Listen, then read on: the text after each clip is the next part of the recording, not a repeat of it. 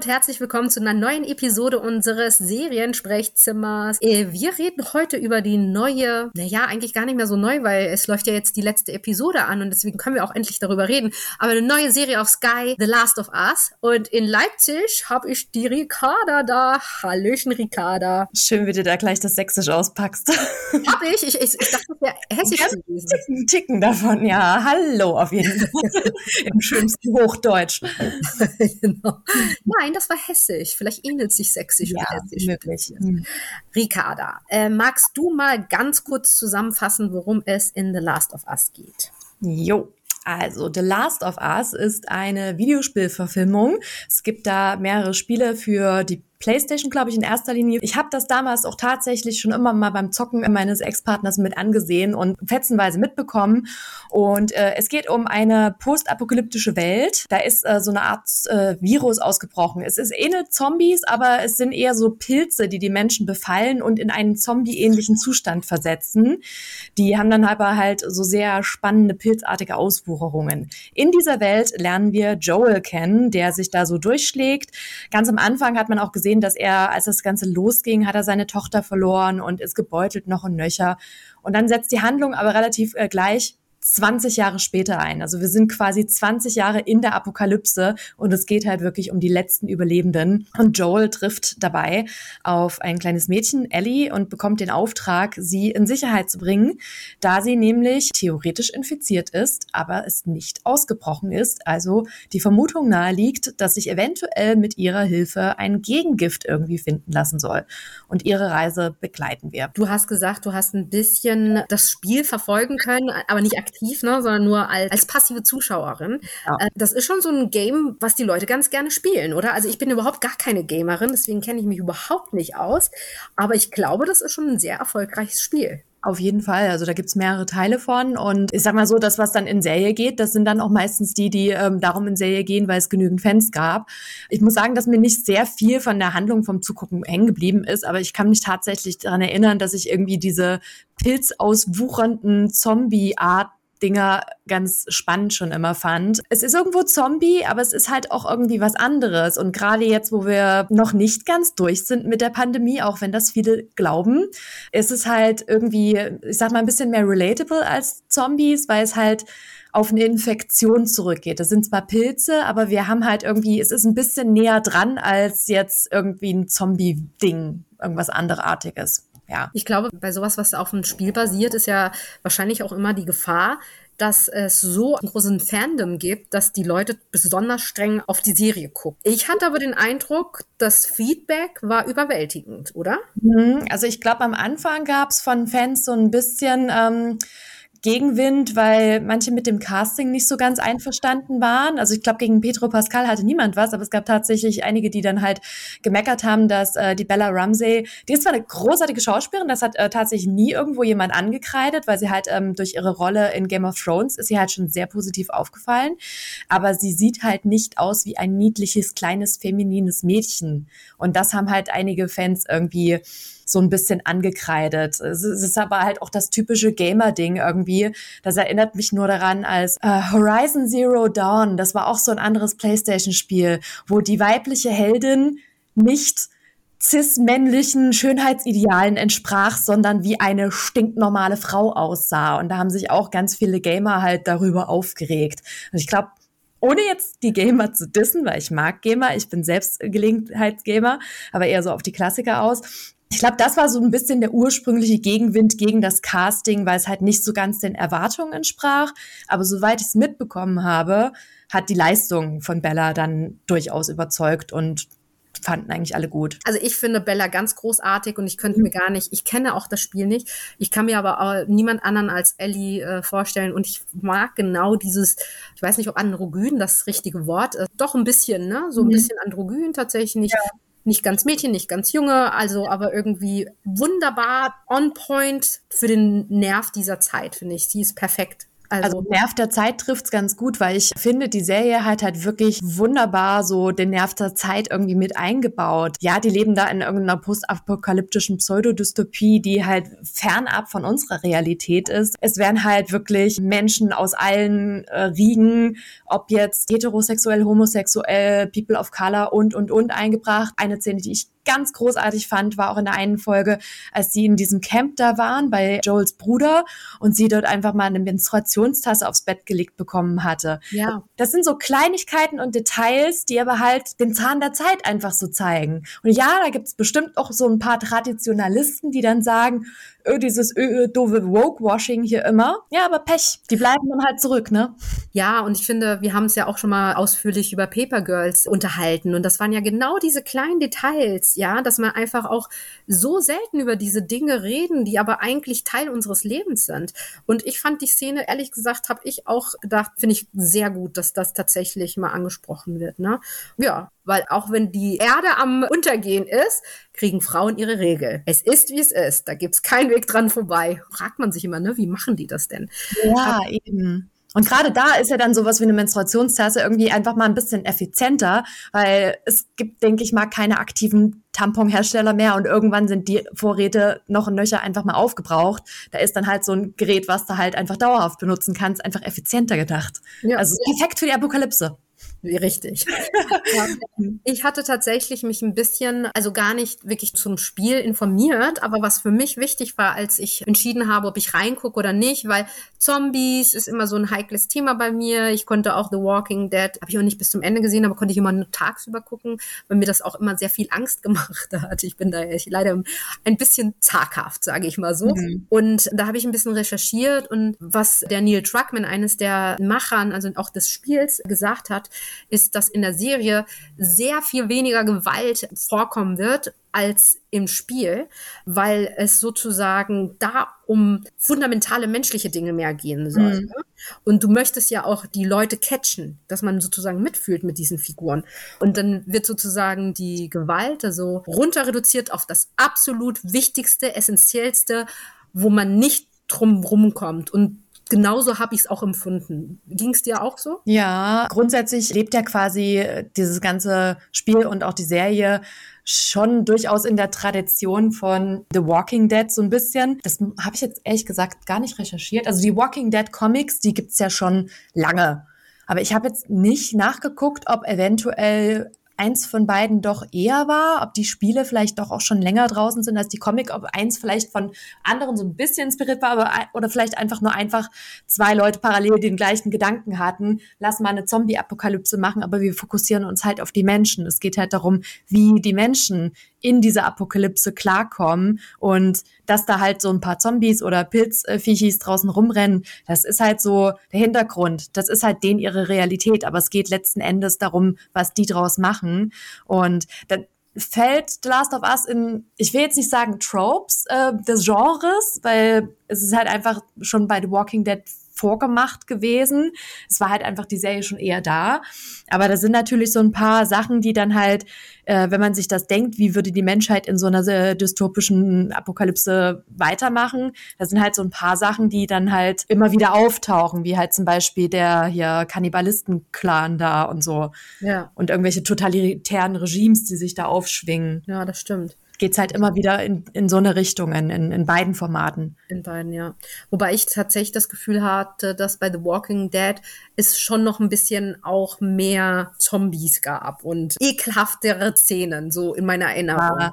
Also ich bin bei Walking Dead irgendwann ausgestiegen, weil ich hatte die Comics gelesen und fand die dann irgendwann einfach so viel besser als die Serie und fand dann irgendwann, dass die Serie sehr von dem Quellmaterial abgewichen ist und hat mir dann halt nichts mehr gegeben. Ich glaube aber, die haben es halt auch wirklich einfach so ein bisschen zu sehr in die Länge gezogen dann. Also ja, man fragt sich natürlich trotzdem immer noch, wie geht's denn dann weiter weiter? Aber irgendwann ist dieses weiter halt auch ausgelutscht. Du kannst dann halt nicht mehr so viele spannende Geschichten erzählen. Dann haben sie dann halt ein bisschen viel auf Schockeffekt gesetzt. Ja, und ich meine, wenn halt ständig deine Lieblingscharaktere sterben, ist es halt auch hart, ne? Mhm. Das kann ich jetzt einfach auch sagen. Ja, aber das kennen wir ja von Game of Thrones und Co. Also das, das ist wahr. Eigentlich, dass irgendwie bei Game of Thrones Petro Pascal und Bella Ramsey beide auch drin waren. Ja, das stimmt. Ich habe ja auch nur bis zur vierten Staffel Game of Thrones geschaut. Haben die miteinander zu tun? Gar nicht. Also sie war, glaube ich, erst in einer hinteren Staffel, müsste ich jetzt lügen, Staffel 6 oder so, mal halt im, im hohen Norden. Da war sie halt eins von diesen Unterhäusern der Starks irgendwie und hat da in irgendeinem Rat mitgesessen.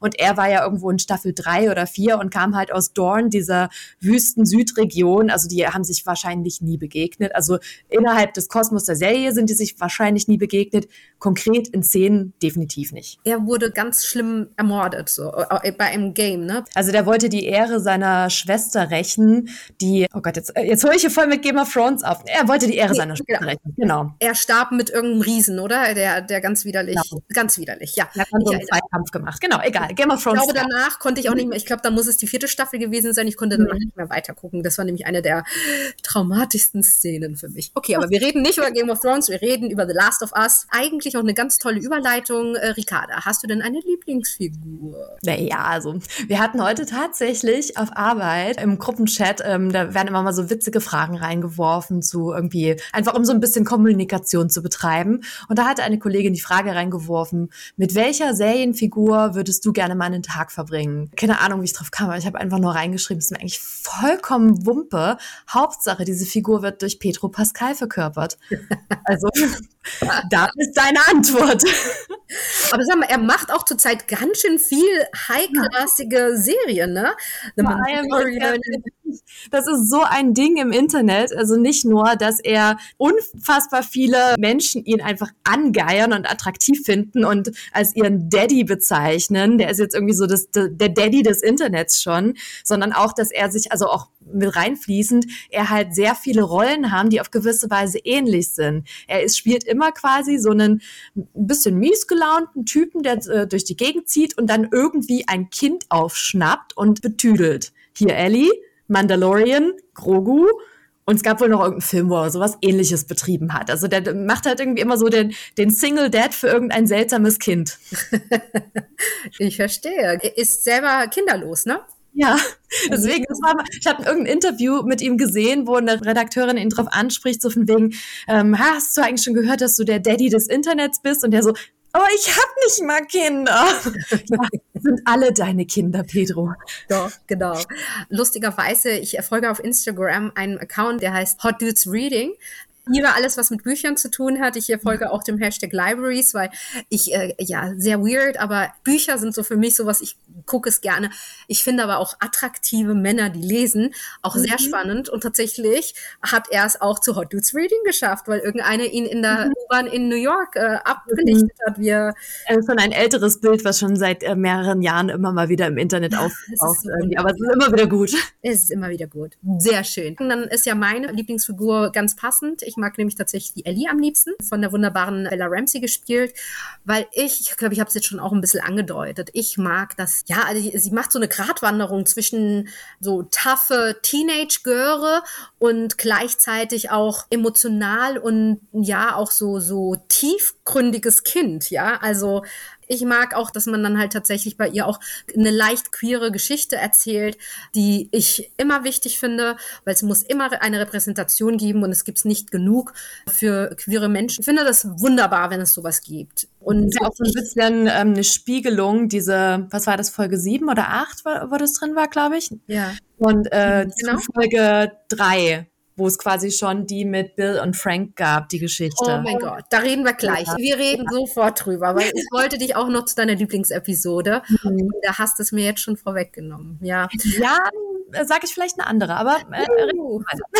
Spannend. Ja, also für mich ist es Ellie. Und ich mag auch dieses, die hat es auch nicht leicht im Leben. Wir spoilern, deswegen haben wir wirklich bis zur letzten Folge gewartet, nur dass ihr das äh, wisst. Wir wollten über die Serie reden und dann werden wir jetzt auch kein Blatt vom Mund nehmen. Alle Folgen sind raus. Wenn ihr erst in unseren Podcast hören wollt, wenn ihr alle Folgen gesehen habt, dann schaltet wieder ein später, aber wir reden drüber. Also, genau. Man erfährt ja, dass sozusagen ihre Mutter während der Geburt von einem Darf man es Zombie nennen? Wie nennen wir die Dinger? Ja, wir nennen die jetzt einfach immer Zombies. Ich glaube, in der Serie sagen sie immer halt mal ähm, einfach Cordy dazu, weil der Pilz heißt ja Cordyceps. Ja. Und da sagen sie halt dann zu den, oder manchmal nennen die die Clicker, weil die halt dieses Geräusch von sich geben. Und, und Cordy ist dann halt einfach nur diese Infektion. Die Krankheit heißt halt so, der Pilz heißt so. Ich habe auch auf irgendeiner Webseite tatsächlich mal gesehen, dass es wirklich ganz unterschiedliche Stufen von, von diesen äh, zombieartigen Dingern gibt.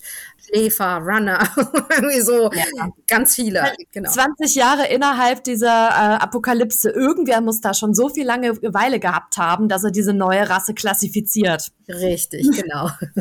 ja, also ihre Mutter stirbt während der Geburt, wird sie gebissen von einem Zombie.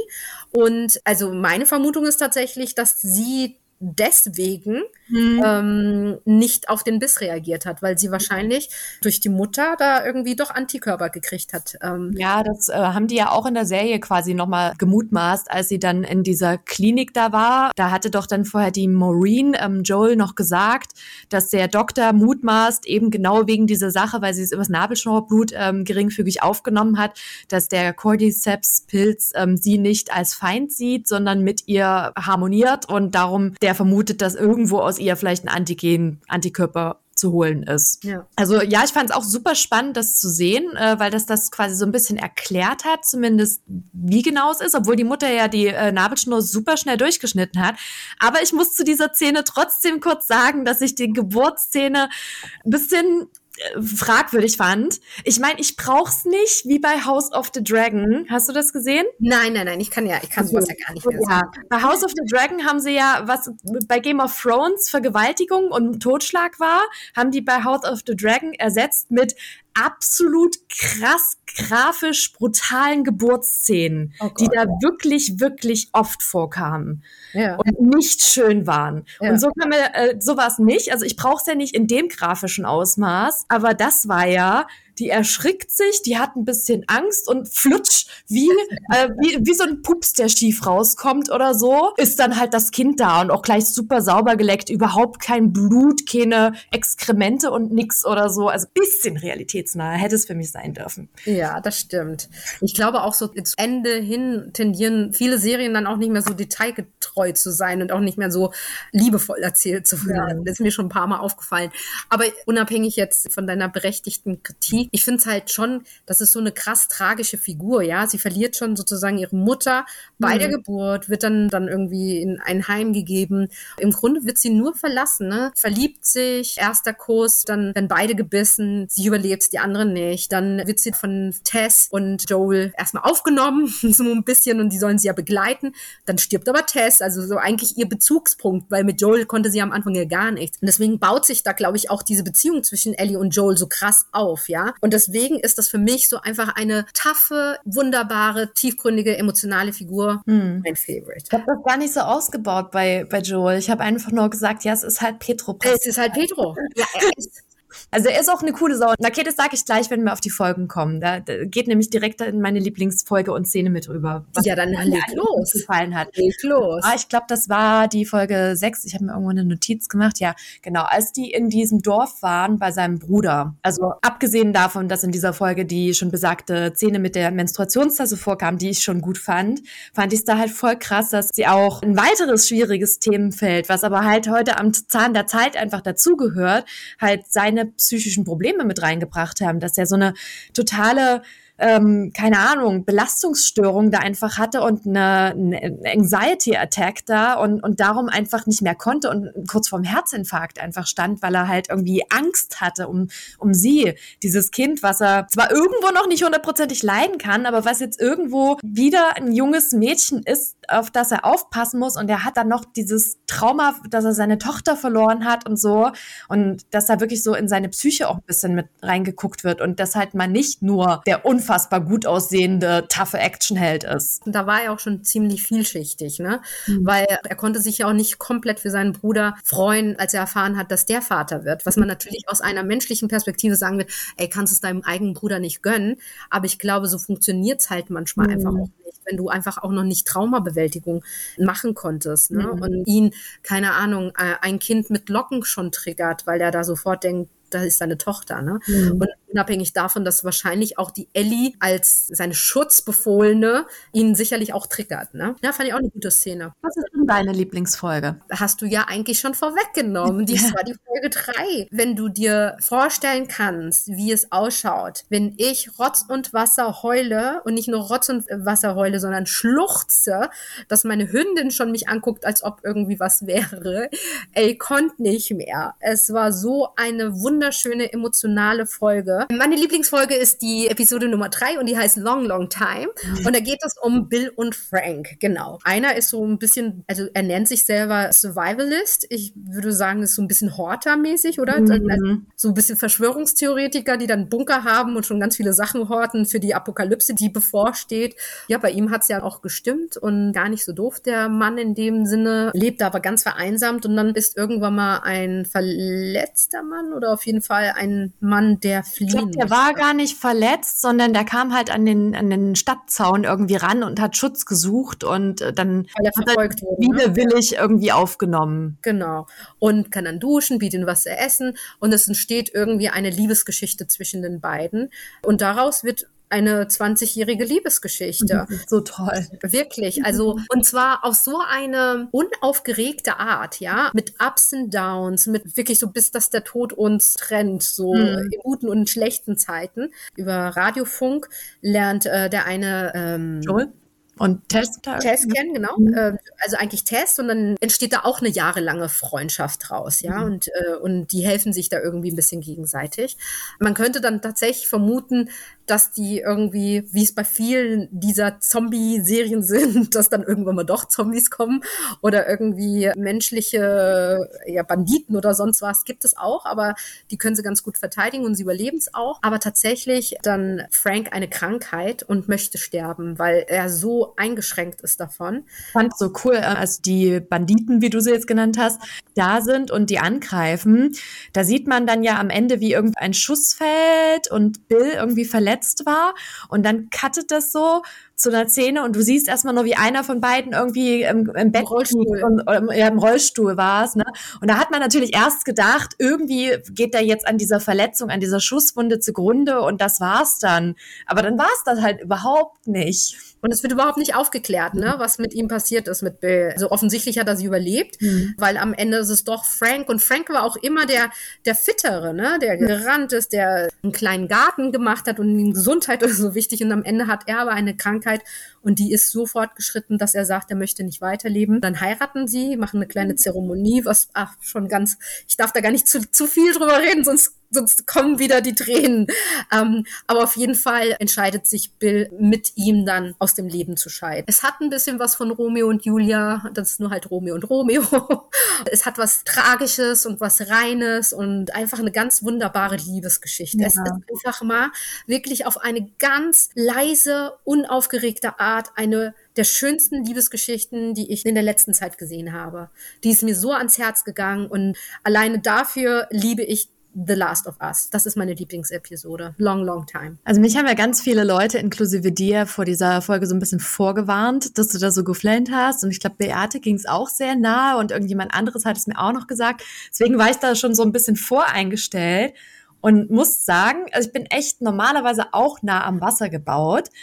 Aber ich habe nicht geweint, weil ich fand eigentlich, ich fand es einfach nur schön. Ich fand es schön zu sehen, dass sich diese zwei Menschen gefunden haben und dass die eigentlich das absolute Maximum rausgeholt haben aus dieser Apokalypse. Die hatten ein schönes Leben miteinander und sind nicht von irgendwelchen Zombies aufgefressen worden, sondern sind selbstbestimmt aus dem Leben getreten. Und das ist, fand ich einfach nur toll. Absolut. Und auch so wunderbar dargestellt. Ne? Ich finde insgesamt haben die wirklich auch gut gecastet. Ne? Mhm. Ich liebe zum Beispiel auch, da wir es gerade schon bei Casting haben, da muss ich schnell eintreten ähm, mit zwei Informationen. Information Nummer eins.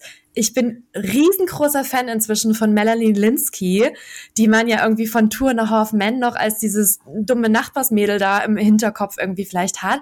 Und die hat sich in den letzten Jahren so gemausert. Die macht so coole Rollen und ist eine richtig coole Sau eigentlich in allen ihren Rollen. Und Fun Fact Nummer zwei, was ich halt auch super gut finde, ist, dass ähm, die Produzenten der Serie sich wirklich große Mühe gegeben haben, ja ähm, auch den Spielfans was zurückzugeben, indem sie diverse Schauspieler von den Spielen, also von den Sprechern, mit ins Boot geholt haben. Da war zum Beispiel der Jeffrey Pierce, mit dem ich auch ähm, das Interview hatte, der hier dieser Army-Typ neben Melanie Linsky war.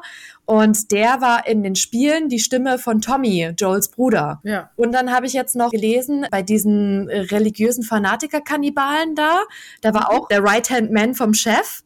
Das ist der, der in den Spielen quasi Joel spielt. Ah, okay, krass. Zum Thema Casting, da haben sie sich halt wirklich ins Zeug gelegt, auch das möglichst allen gerecht zu machen. Und ich hatte Interviews von den beiden Schauspielern gelesen, also von Jeffrey Pierce und dem Typen, der im Spiel Joel gesprochen hat. Und die waren beide, haben sie gesagt, die waren zum keinen Zeitpunkt traurig darüber, dass sie nicht in der Serie auch wieder in der Rolle gecastet wurden, sondern fanden es einfach schön, Teil dieser erweiterten Experience zu sein und dass die anderen Schauspieler quasi die, der Rolle echt was Gutes und was Neues gegeben haben. Ich glaube, sogar in deinem Interview war das auch mit drin, mhm. dass er das gesagt hat. Fand ich auch sehr interessant, weil das auch jetzt nicht so klang wie, ah, ich sage das jetzt mal, um political correct hier zu sein, sondern man hat ihm das auch abgekauft. Er hat auch gesagt, das wäre ihm eigentlich schon zu viel Verantwortung, das in der Serie darzustellen. Ne? Deswegen dachte ich, das stimmt schon so, wie, wie er das sagt. Ne? Daran ähm, merkt man halt auch, dass es gibt ja, was so Spielumsetzungen angibt, also nicht nur bei Spielumsetzungen, es geht, glaube ich, bei allen Sachen Adap Adaptionen auch von Büchern,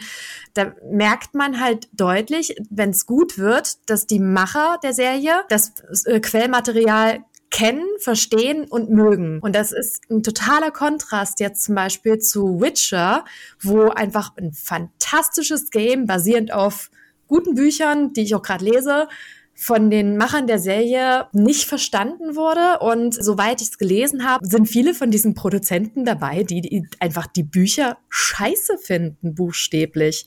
Und darum sich überhaupt keine Mühe bei der Umsetzung geben. Das soll ja so mit einer der Gründe sein, warum Henry Cavill keinen Bock mehr hatte, weil, weil der sich andauernd mit denen gezofft hat, weil der genau. totaler Fan von den Büchern ist und die es halt die ganze Zeit alles ändern wollten. Und der war auch im Spiel, ne? Ist er auch, glaube ich, ein großer ja. Fan. Naja, ja, hatte ich auch irgendwie sowas gehört, dass das ein bisschen damit zusammenhängt. Ne? Also klar haben sie es nicht so verkauft, aber ja, na gut. Jetzt ist er wieder Superman, oder? Nee, das jetzt ja doch nicht. Ähm, noch nicht. Da, da gab es ja auch den nächsten Shitstorm. Also Henry Cavill kann ihm gerade echt leid tun. Erst muss er mit diesen Stümpern dann Witcher produzieren.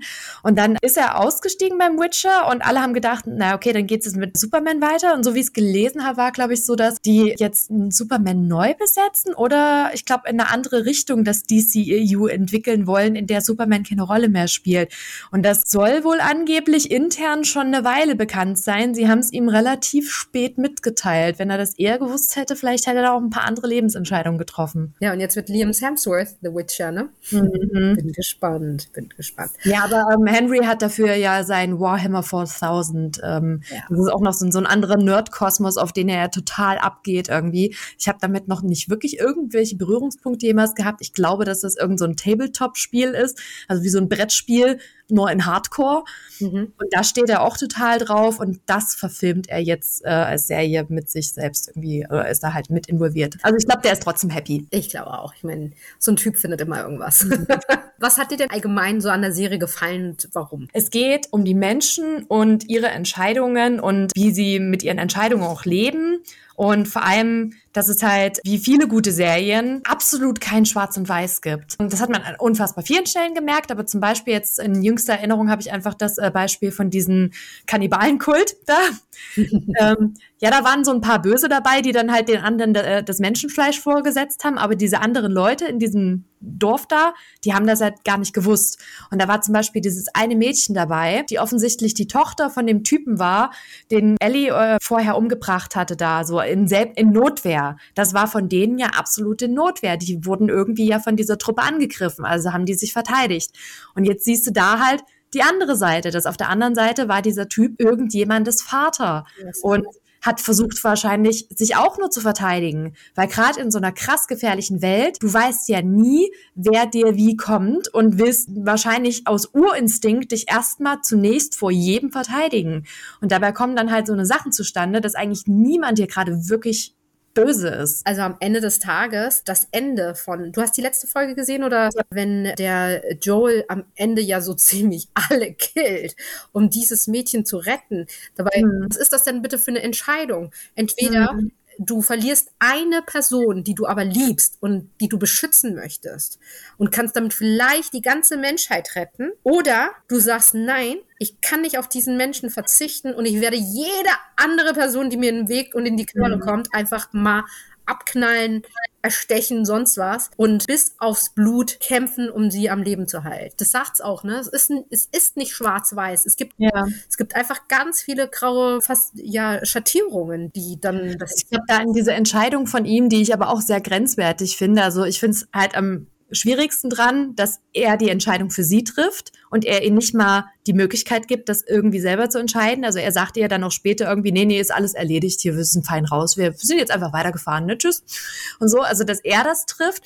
Aber auf der anderen Seite muss man, glaube ich, auch bedenken, also einerseits diese Sache mit seiner Tochter ist dann noch im, in seinem Kopf und irgendwann bilde ich mir ein, hatte er mal, als zum ersten Mal gezeigt wurde, dass sie halt infiziert ist, aber es nicht ausbricht, da hatte er, glaube ich, mal in so einem Nebensatz gesagt, es gab schon so viele Leute, wo sie dachten, da könnte jetzt irgendwie ein Heilmittel rauskommen oder irgendjemand ist vielleicht die Rettung und es haben sich wahrscheinlich einfach schon mehrere so eine Fälle irgendwie zugetragen, die dann immer es doch nicht waren. Vielleicht ist das halt auch in seinem Kopf noch so ein bisschen mit drin. Er hat für sie entschieden, aber im Grunde hat das die Fireflies das ja auch gemacht. Die haben für sie entschieden. Mhm. Also keiner von weder die Organisation, also die Rebellen, noch er haben ihr die Möglichkeit gegeben zu sagen, was sie machen möchte.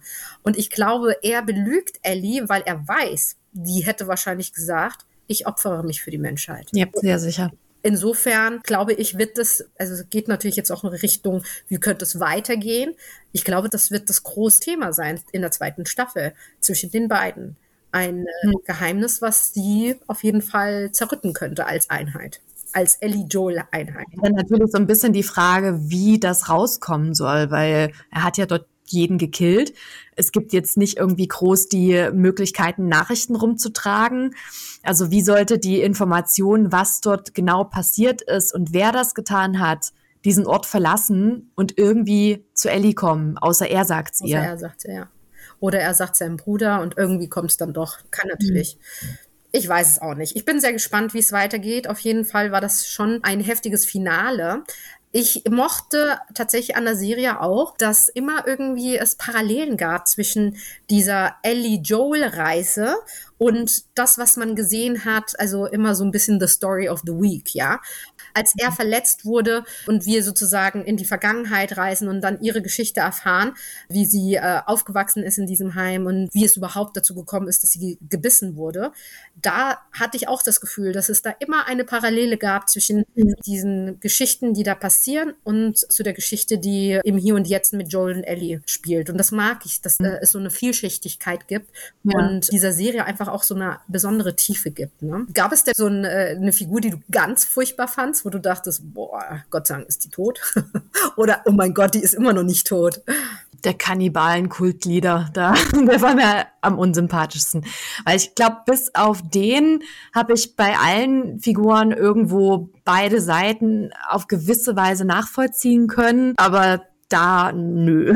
Nee, da, da führt kein Weg dran, da irgendwas zu rechtfertigen, was er tut. Nein, und vor allem also, also wie manipulativ und fast pädophil der bei ihr vorgegangen ist. Das war so creepy, als der ihre Hand da genommen hat und gesagt hat, los, lass uns zusammen regieren. Da habe ich gedacht, was, was stimmt bei dir nicht? Das war ganz widerwärtig. Also ich gebe dir mhm. recht, der war einfach, einfach nur ein ganz arg kranker Mensch und meines mhm. Erachtens einfach auch ein Sadist. Also der hatte sicherlich irgendeine Störung und hat sich so äh, unter diesem Deckmantel der Religiosität und äh, er ist Pastor und bla. Es war widerlich, es war ganz arg mhm. schlimm.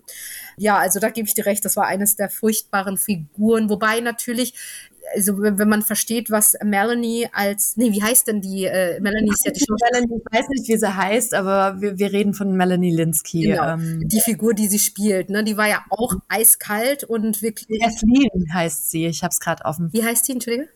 Kathleen, also ja, Kathleen. Genau, Kathleen. Also Kathleen war ja auch menschlich einfach schon so abgehärtet und so, ja, eiskalt, kann man ja einfach sagen. Ne? Also auch, die hat ja auch Leute einfach in ihrem Rachefeldzug einfach erschossen. Ich finde, da wurde halt hinreichend angedeutet, dass es dazu halt eine Vorgeschichte gibt, die sie so gemacht hat irgendwie. Ja. Und dass sie halt, ähm, ja, wie gesagt, dieser, dieser Rachefeldzug sie motiviert hat. So Der Verlust werden. ihres Bruders, das konnte man nachvollziehen. Vielleicht nicht in dieser, in dieser Härte. Irgendwo hat sie sich in ihrem Hass verloren. Aber das konnte man irgendwie auch alles noch nachvollziehen. Aber, aber diesen, ja, gebe ich dir recht, der war einfach nur widerlich, ja. widerlich, widerlich. Was ist denn deine absolut größte Kritik an The Last of Us? Dass es nur neun Folgen hat. Was ist denn das für eine Episodenzahl? Es gibt einen mit acht Folgen, das hat sich inzwischen relativ etabliert. Zehn, zwölf. Früher, da hatten die 20. 20 ja, Folgen. Genau. Ich meine, das erwarte ich ja gar nicht mehr, weil da ist es dann häufig so, dass halt einfach zu viel Füllfolgen dabei sind.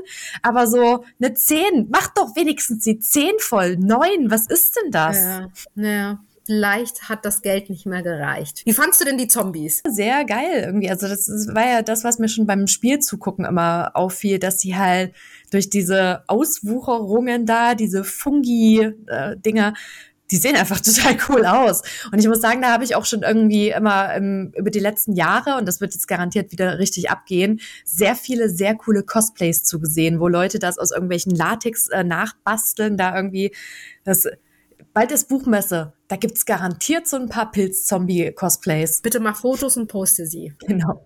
Was glaubst du, wie es weitergehen wird? Ich habe nicht die leiseste Ahnung. Ich habe nur, aber ich wollte nicht weiter reinlesen, Artikel, habe ich gelesen, dass der äh, die zweite Staffel die Handlung vom zweiten Spiel abdecken soll. Und irgendeiner der Regisseure soll wohl gesagt haben, dass die Handlung von dem zweiten Spiel irgendwie zwei Staffeln abdecken könnte. Also da muss beim zweiten Spiel so viel passieren, dass, dass das genügend Material bietet. Aber was, in was für eine Richtung es geht, keine Ahnung. Und was glaubst du, für wen wäre äh, diese Serie was? Wer könnte da reinschauen? Ich würde einfach eiskalt sagen, jeder.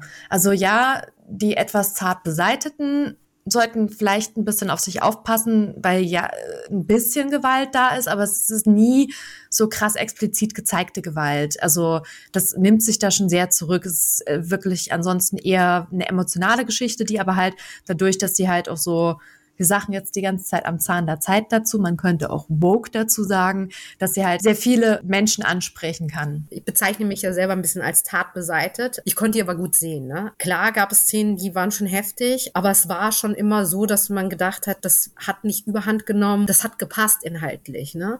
Ich fand zum Beispiel bei Game of Thrones manchmal, dass es mir einfach eine Vergewaltigungsszene zu viel gab, wo ich mir dachte, warum? Wofür? Also nicht in House of Dragon mit diesen Geburten fort und du denkst dir jedes Mal, nein, bitte, das muss man jetzt nicht so genau zeigen. Nee. Es reicht, wenn das andeutet. Ne? Und ich meine, ich will ja gar nicht sagen, dass Game of Thrones eine schlechte Serie ist. Die ist ja so, nee. ne, so. Aber es war mir halt zu viel, deswegen habe ich irgendwann mal aufgehört zu gucken. Und das war es halt hier nicht. Da habe ich wirklich die neun Folgen super schnell gebinged und gesuchtet. Insofern kann das, glaube ich, meines Erachtens tatsächlich jeder. Mhm. Es sei denn, du bist wirklich hochsensibel dann vielleicht nicht. Gibt es denn noch irgendetwas aus dieser ersten Staffel, was du gerne besprechen möchtest, was dir super nahe gegangen ist oder wo du denkst, das, das müssen wir jetzt noch mal einmal kurz ausdiskutieren?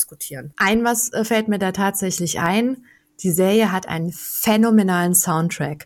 Da waren irgendwie am Ende von fast jeder Folge war wie so ein Gitarren-Instrumental-Cover von irgendeinem bekannten Hit. In irgendeiner Folge war zum Beispiel irgendein Song von Depeche Mode. Ich habe gerade vergessen, welcher es war, aber als so ein Akustik-Cover mit Gitarren und einer Frauenstimme. Und die hatten halt häufig so irgendwelche bekannten Lieder, die du irgendwo erkennst, aber in einer coolen Cover-Variante und ansonsten so sentimentale Gitarrenmusik und also die Musik ist mir sehr positiv aufgefallen. Ich mochte tatsächlich ganz gerne diesen Witzbuch von Ellie, der so Panne war und trotzdem hat er mich zum Lachen gebracht, ja. Und ich mochte auch tatsächlich, wie die wie die beiden aufeinander reagiert haben und ich mochte, dass wir dann in Folge 7 erfahren haben, woher sie dieses Buch überhaupt bekommen hat, ja. Also mhm. ich fand, dass da Sachen wie manchmal wie ein roter Faden und du hast sie vielleicht nicht hundertprozentig am Anfang verstanden und dann irgendwann mal aufgelöst wird, weil wie so ein Puzzlestück, was sich dann ja fügt. Genau. Ricarda, was würdest du The Last of Us Staffel 1 geben? Und warum? Zehn von zehn Punkten, weil es eine unfassbar unterhaltsame Serie mit großartigen schauspielerischen Leistungen war, die viele Bereiche des Lebens anspricht, unfassbar vielschichtig ist, geilen Soundtrack hat, und Petro Pascal. genau. Ich gehe damit, ich gebe auch 10 von 10. Also es gibt einige Serien, die mich jetzt so ein bisschen nachhaltig beeinflusst haben, also die so, so noch so einen Nachhall haben und da war aber The Last of Us wirklich die lauteste von denen. Ich habe mhm. noch so lange noch über einzelne Geschichten, einzelne Schicksale nachgedacht, ja. Und ich finde, wenn das eine Serie schafft, dass du wirklich emotional involviert bist und, und irgendwie wirklich mitfühlst für diese Menschen und für diese Schicksale und sie sind auch noch fiktiv, well done, zehn Punkte, ja. enough said.